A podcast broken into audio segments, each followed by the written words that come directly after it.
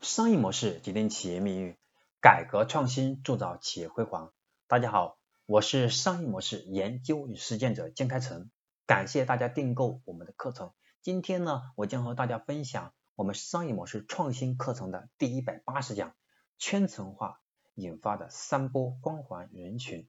圈层化用术语来说，就是聚焦客群的建立，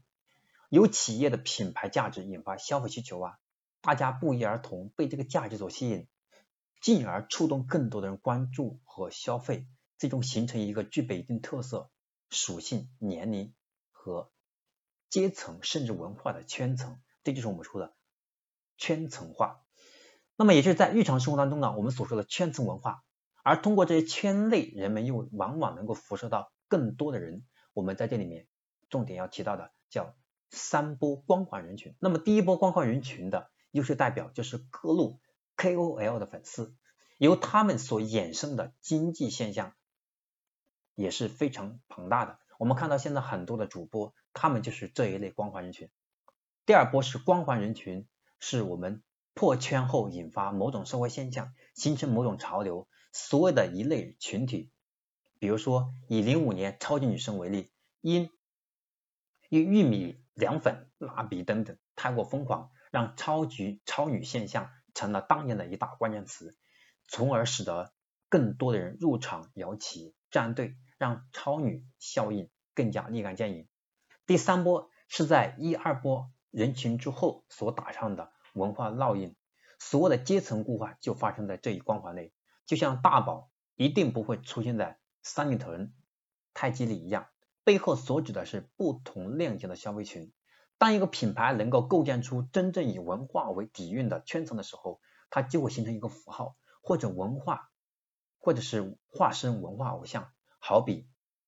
我们看到很多的动画片，对吧？像《熊出没》，它也代表的是一种儿童的文化，也代表的是一种认知。所以看到很多小孩都会知道，通过熊大，通过熊二，对吧？光头强，他们是一个森林的保护的一个使者这样一个身份一样。所以呢，这是我们看到的。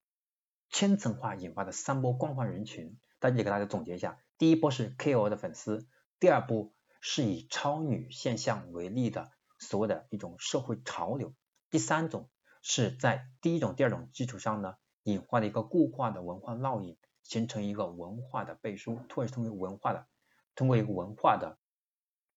一个文化的一种代表一下，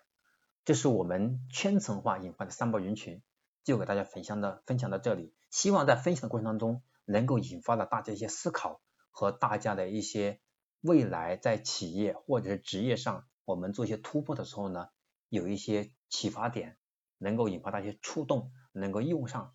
当然会更好。我是商业模式研究与实践者江开成，感谢您的订阅和收听，